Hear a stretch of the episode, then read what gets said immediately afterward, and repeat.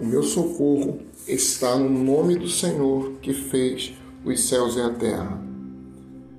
Não julgueis e não sereis julgados, diz nosso Senhor. Não condeneis e não sereis condenados.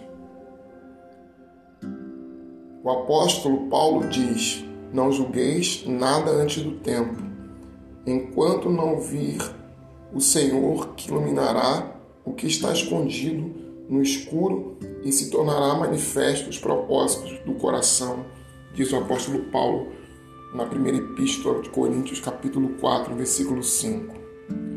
Ó, oh, como são desagradáveis os julgamentos precipitados, temerários. O julgamento dos filhos dos homens são precipitados e temerários porque eles não são juízes uns dos outros. E julgando, eles usurpam o ofício de nosso Senhor, que ele sim é o juiz de todos e de todas as coisas. Ele sim há de julgar os atos, os governos, as nações, os impérios e individualmente cada um de nós. De forma que está sobre as mãos de Deus o juízo dos corações mais escondidos. Não temos condições de julgar de forma correta, porque nos falta o conhecimento necessário para fazermos um juízo justo sobre os outros. Não temos condições de julgar porque somos limitados, somos parciais e por isso mesmo falhamos em nosso julgamento.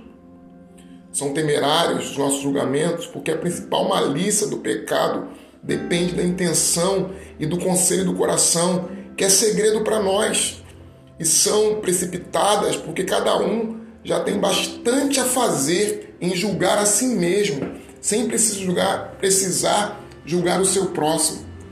Para ser julgado, é igualmente necessário não julgar absolutamente os outros e julgar a si mesmo, porque o nosso Senhor Jesus Cristo defende o não julgar os outros. E o apóstolo Paulo ordena o julgar-se a si mesmo.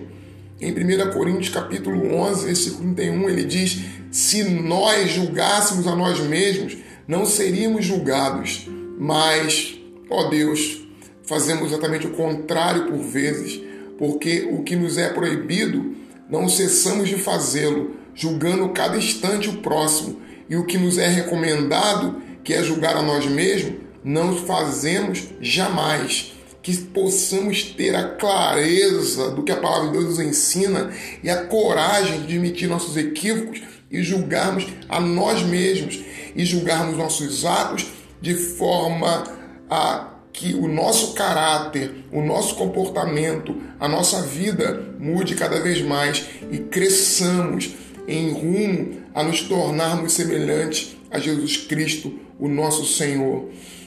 O não julgamento não significa que não tenhamos clareza do que é pecado, do que é equívoco, mas que não nos cabe o julgamento de quem quer que seja, de quem julga os pecados alheios é o nosso Senhor e Ele fará isso na sua vinda. Que Deus nos abençoe e nos ensine a ter paz, de cuidar de nossa própria vida e de lutarmos contra nossos próprios problemas, defeitos e realidades assustadoras que há no coração de cada um de nós. Que Deus tenha misericórdia de nós e nos livre de tais julgamentos, de tais pesos desnecessários à nossa vida de paz.